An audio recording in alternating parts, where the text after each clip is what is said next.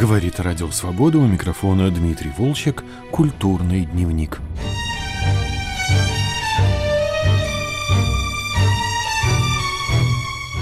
«Химеры и трагедия» — так называется вышедшая в издательстве РХГА в Петербурге книга нашего коллеги, литературоведа Ивана Толстого, посвященная его деду, писателю Алексею Николаевичу Толстому. В книгу вошли пять эссе об обстоятельствах появления главных произведений Толстого. Это романы «Хождение по мукам», «Петр I», «Гиперболоид инженера Гарина», пьеса «Заговор императрицы», сказка «Приключения Буратино». Иван Толстой рассказывает о жизни Алексея Толстого в эмиграции, его отношениях с советской властью после возвращения в СССР, анализирует, как у его деда появлялся тот или иной литературный замысел.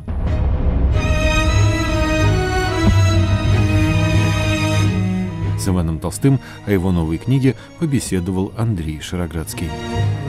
Иван, вы внук Алексея Толстого, несмотря на то, что он умер до того, как вы родились, все-таки вот эта родственная связь, насколько она сыграла роль в вашем интересе к этому писателю? Сперва роль сыграла отрицательную, а потом постепенно через нейтральную стала играть положительную роль.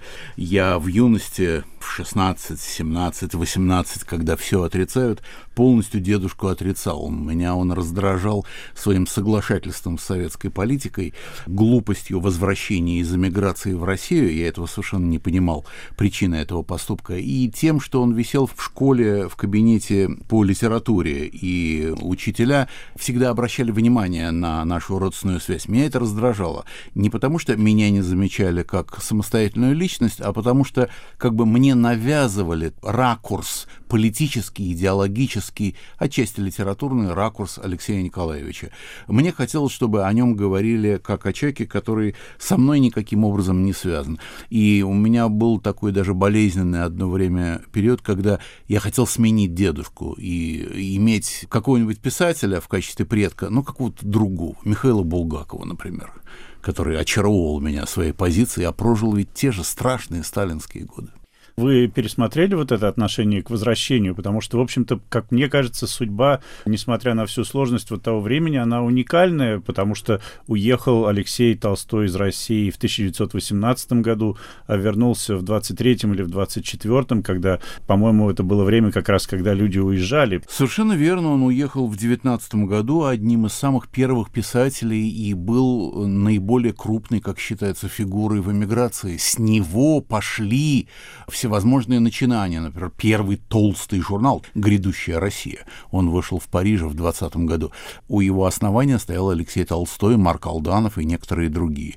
Второй журнал, гораздо более важный, самый долговечный, самый лучший эмигрантский журнал «Современные записки» был начат осенью 20 года, когда грядущая Россия закрылась. И тоже в основании стоял Алексей Толстой. Причем как? До библиографического комизма современные записки в первый день не имели никакой прозы в своем редакционном портфеле и обратились к Алексею Николаевичу. «Дайте ваш роман, который вы сейчас пишете». И Алексей Толстой дал его. Но начало уже было напечатано в «Грядущей России». Прошло полгода, «Грядущая Россия» закрылась. Алексей Толстой говорит, я же не могу еще раз вам дать первые главы. Печатайте с восьмой она еще не напечатана. И вы можете себе представить, огромное начинание русской эмиграции, журнал «Современные записки» открывается романом «Хождение по мукам», глава восьмая.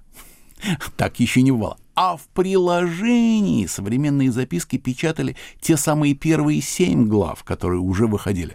И вот Алексей Толстой. Говорят, Алексей Толстой такой жулик, такой авантюрист при советской власти, особенно в годы НЭПа. Вот чем занимался. Печатался везде, на все фронты, печатался без зазрения совести, вообще был такой литературный проходимец. Так то же самое было в эмиграции. Он один и тот же роман умудрился в одном городе, в одном году, в двух толстых журналах напечатать дважды пруха была, то, что называется, везение. Алексей Толстой был человеком везения. Между прочим, это-то меня по молодости и раздражало. Да, а потом я начал понимать причины и его возвращения.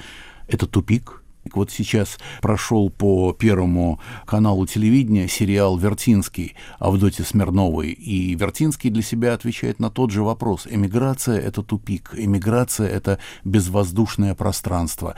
Я постепенно в течение своей жизни прихожу к выводу, что у Алексея Толстого было это самое простое чувство. У него не будет читателей в эмиграции, поэтому он возвращается. Молодая Советская Республика, жаждавшая знаний, знания, она накинется на его книги. Все это и произошло. Его книги продаются до сих пор. Вы упомянули об удачливости. Помогла ли эта удачливость избежать репрессий, избежать худшего? Вот, насколько я понял, из книги «Начавшаяся война» фактически спасла его. Это вы уже переходите к следующему этапу. А сперва Алексей Толстой возвращался под личное поручительство Льва Давыдовича Троцкого в 23 году. Но где был Троцкий буквально через несколько лет?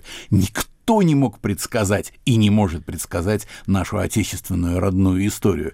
Все меняется, все переворачивается. Вот он вернулся в 23 году, а и мышеловка хап и захлопнулась. И до 32 года, то есть 9 полных лет, его из страны не выпускали. Он был невыездной. Он жировал, он зарабатывал, пьесы шли в театрах, он покупал старинную мебель, итальянские картины на барахолке у Сухаревой башни. Все это очень недорого стоило, все распродавалось. И тем не менее, он жил свое удовольствие. Но он страшно любил Европу и ценил ее а туда дороги не было.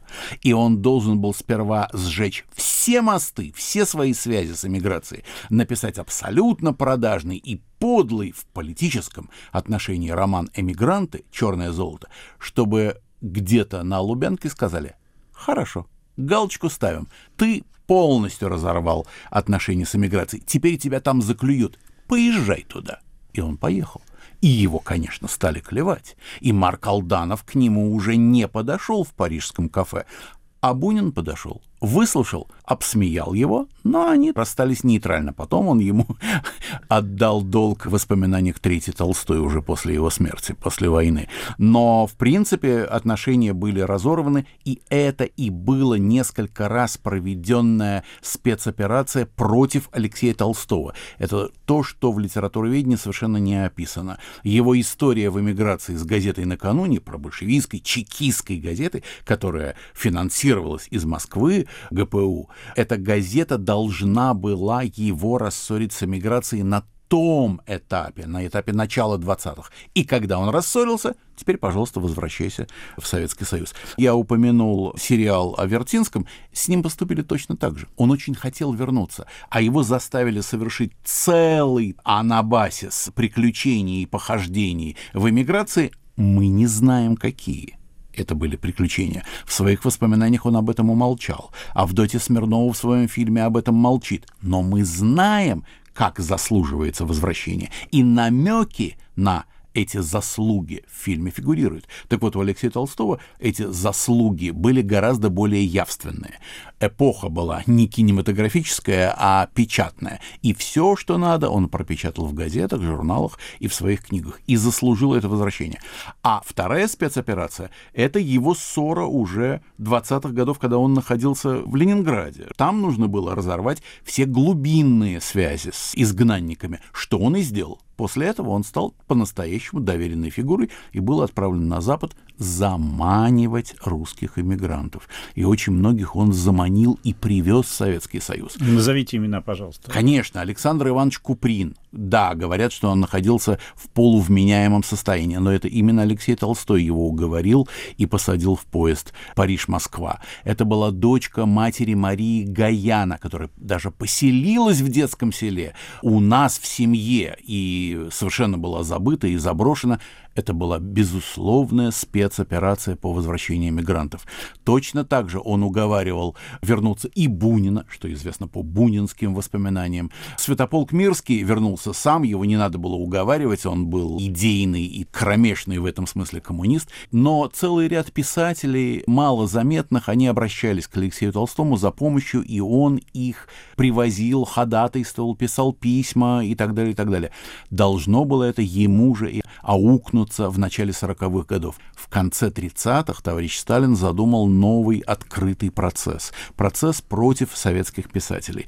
И в эту мясорубку должны были попасть очень многие. А за правилой, коноводом должен был быть Алексей Николаевич. Об этом ему рассказал один из очень высоких чинов НКВД во время войны, когда они ездили в Катынь, он ездил в составе чрезвычайной государственной комиссии по разоблачению преступлений фашистских захватчиков. Он ему после хорошо выпитого спирта, он ему рассказал о том, что вас спасло. Спасла война, начавшаяся, потому что процесс этот открытый развалился.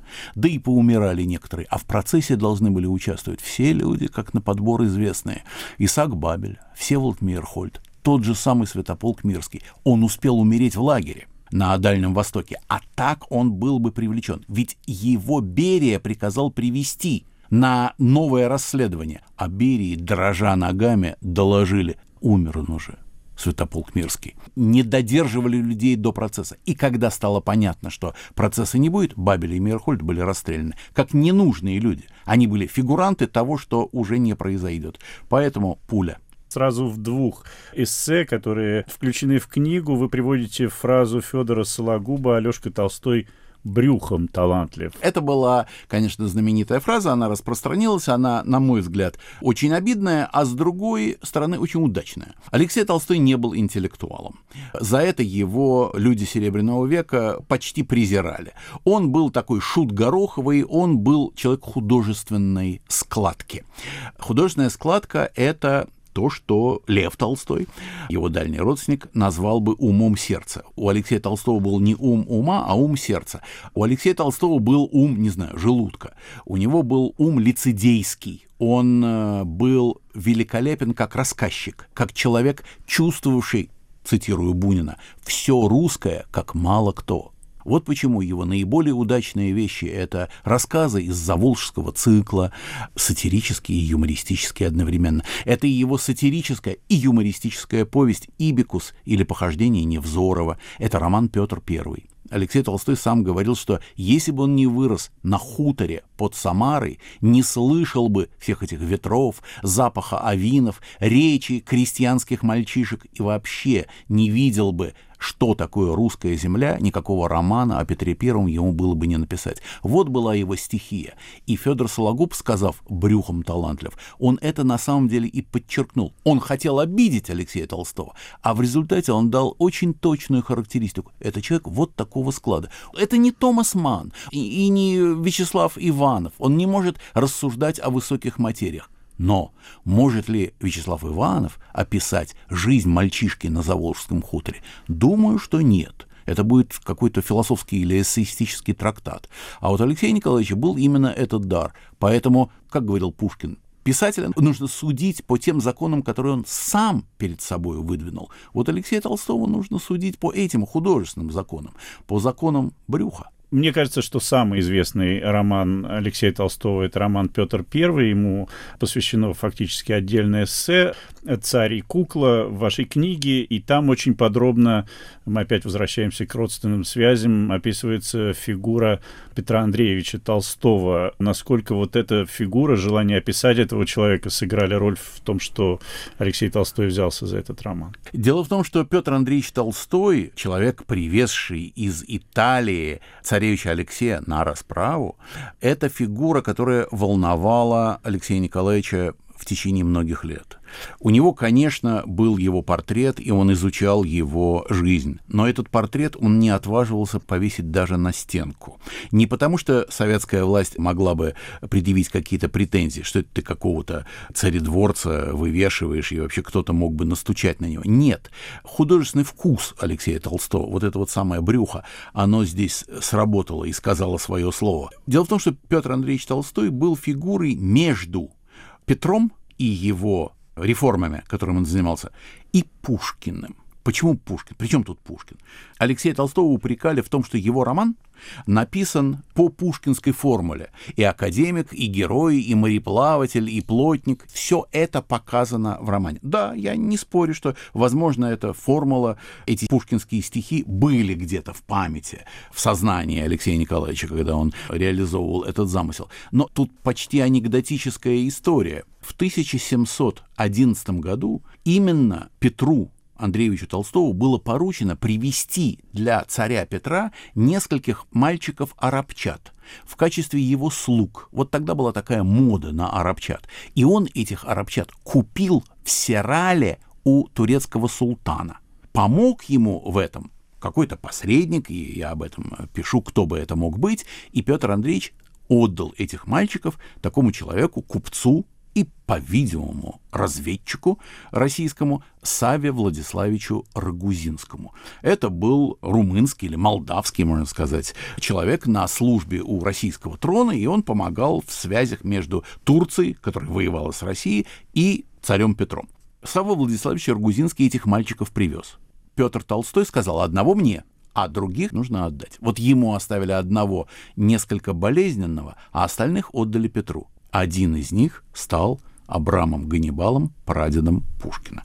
Петр Андреевич Толстой купил род Пушкина за свои деньги и привез в Россию.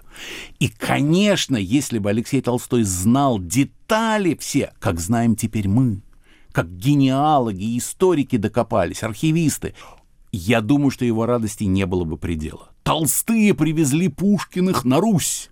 Но Алексей Николаевич этого не знал. Это знаю я, и я дополняю его знания в этой книжке этими деталями. По-моему, это хороший исторический анекдот, хороший тейбл-ток. Вообще из книги можно узнать, как рождались и во многом почему рождались основные произведения Алексея Толстого и роман «Хождение по мукам», гиперболоид инженера Гарина и сказка Буратино, которая я думал в свое время, что это просто переложение какой-то Пиноккио с э, концом счастливым, что все эти куклы оказываются в советской стране, но неожиданно для меня было параллель, которую вы приводите в своей книге между Буратино и молодым Петром Первым. Почему вам это пришло в голову? И не только молодым. Дело в том, что я тоже был под воздействием этого мема, этой легенды о том, что Буратино — это просто переписанный Пиноккио. Ну, давайте положим две книги. Да, конечно, схема та же. Но дальше Буратино наполняется, как из бранспойта, бьет в нем русская линия, бьет в нем русские характеры. Пиноккио никакого сходства не имеет с тем мальчиком Буратино, который выведен на этих страницах. Буратино, он шалун, он непосредственный мальчик. У него нет переживаний, которые есть у Пиноккио. У Буратино нет совести. У Буратино нет чувства стыда. Буратино живет непосредственно. Вот его непосредственность, импульсивность, его дерганность, его деревянность, они были увидены, и это, кстати, вообще интересный для Алексея Толстого писателя образ. Он любил таких непосредственных мальчиков, которые не рефлектируют. Он писал о них в своих книжках. И в детстве Никита отчасти такой же. И, конечно, в сказке «Как ни в чем не бывало» один из героев тоже такой непосредственный. И такой непосредственный Невзоров в «Ибикусе», не рефлектирующие люди. Люди, не задумывающиеся о морали своей жизни. Какая мораль у Буратино? Да никакой. Просто шалость. Он смеется безюморным смехом. Знаете, как у Набокова есть замечательная фраза «крикливое веселье, свойственное безюморным людям». У Буратино юмора-то особенного нет. У него есть крикливое веселье. Он непосредственный.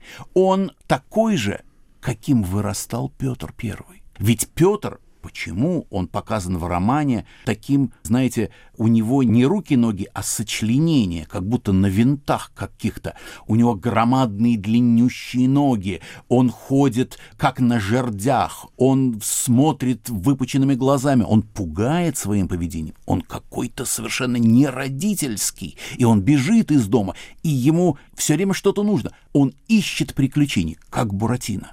Мне кажется, что на Петра отчасти, конечно же отчасти, перенесена вот эта любимая идея человека, подмеченная Алексеем Толстым в своей писательской жизни. Вот он это увидел, и он стал разращивать этот образ. И отчасти Петру досталось то, что есть Буратино. Буратино — это Петр II. Или Петр — это Буратино I. Такую линию я провожу и показываю на некоторых примерах, что это не сумасшествие такое заявлять. У писателя есть любимые герои. Вот это один из них. И Буратино также ищет необъяснимых приключений и авантюр, как Петр ищет необъяснимых приключений и авантюр. Он совершенно перекапывает свое царство, которое досталось ему в наследство. А зачем? А он часто и отчета себе не дает. А надо. Вот он едет и на верфи, он едет и в Париж, и он все хочет сделать, ему все не в моготу. Он и казнями занимается, и строит государство, и целует своих врагов, и прощает, и прощение торжествует, как победу над врагом. Вот он какой. И юмора у Петра Первого нету, у него есть крикливое веселье. Отсюда его пьянство и способность идти против ветра, все то, что на своей картине так замечательно изобразил Серов. Скажите, а у инженера Гарина был какой-то прототип? Я думаю, что все то же самое. Это человек, который не отдает себе рационального отчета в том, что он делает. Это импульсивный авантюрист. Ему нужно захватывать мир. Зачем? Ведь десятой доли хватило бы. Нет, ему нужно всех победить. Но мне кажется, что в изобретении гиперболоида сказался еще и поиск Алексеем Толстым некоего оружия противостояния, метафорического оружия противостояния тем неудачам, которые он испытал в жизни, точнее в Европе. Гиперболоидом инженер Гарин уничтожает Европу, а на самом деле Алексей Толстой уничтожает Европу, которая его не приняла, из которой он, человек победительный, вынужден был, поджав хвост, бежать. И теперь ей нужно отомстить, и теперь Европе приписываются все те грехи и недостатки, которых у Европы есть, но не в такой же степени. Это роман-символ одновременно, роман-образ, это приключение. Фантастика там постольку поскольку, а на самом деле это глубокие, затаенные травмы и комплексы писателя. Вот, собственно, этому и посвящена моя книжка. Найти эти комплексы и назвать. Отечественное литературоведение, про западное не знаю, я не все читал на разных языках об Алексее Толстом, но отечественное я прочел все. Там боятся говорить о психологии автора. Это вообще считается не академическим приемом. А я считаю, что интуиция и психология — это два инструмента, с помощью которых мы раскрываем живого человека, особенно такого, который талантлив брюхом.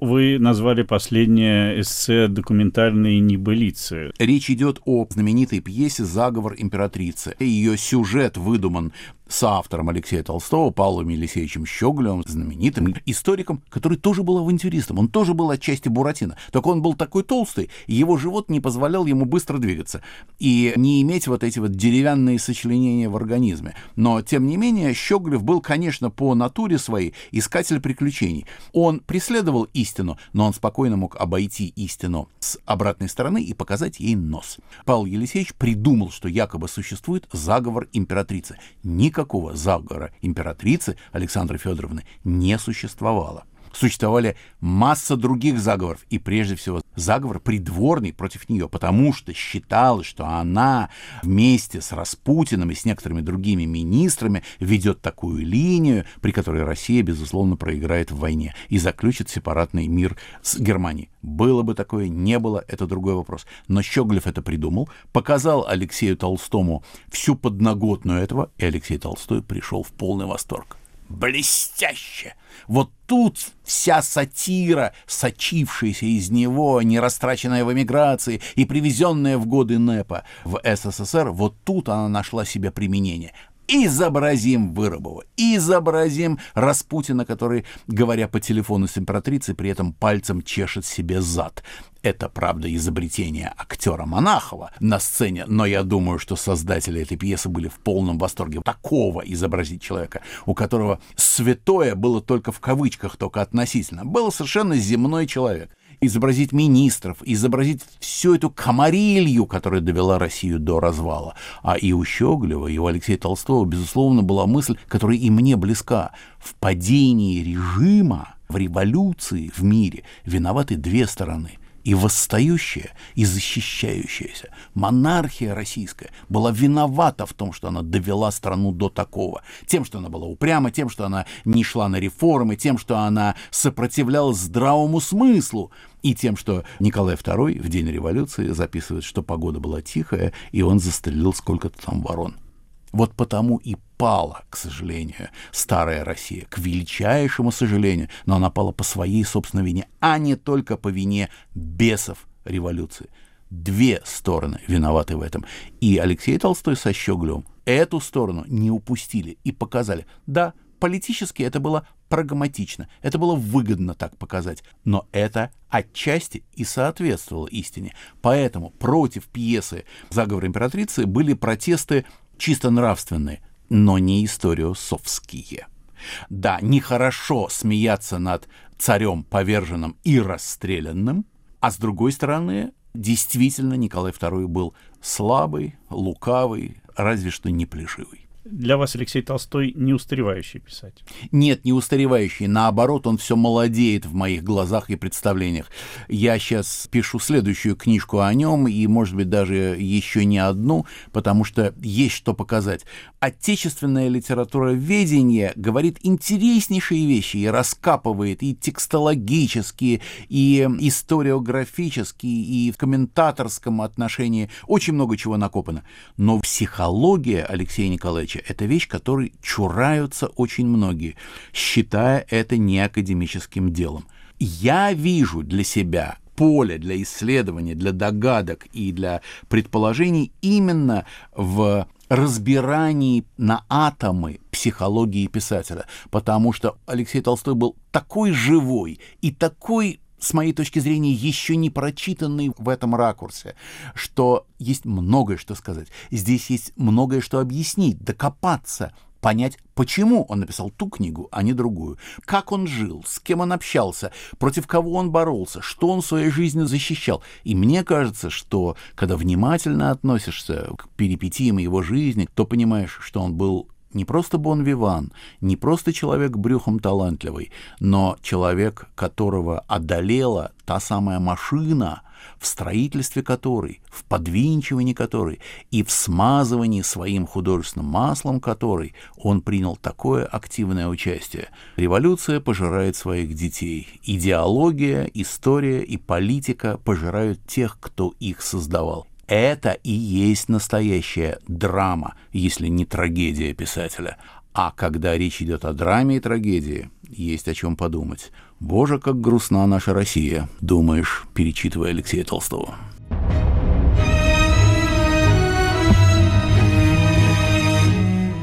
На «Волнах свободы» вы слушали выпуск программы «Культурный дневник». Иван Толстой рассказывал Андрею Шароградскому о своей новой книге «Химеры и трагедия». С вами прощаются продюсер Александр Аркадьев и редактор Дмитрий Волчек. Всего доброго.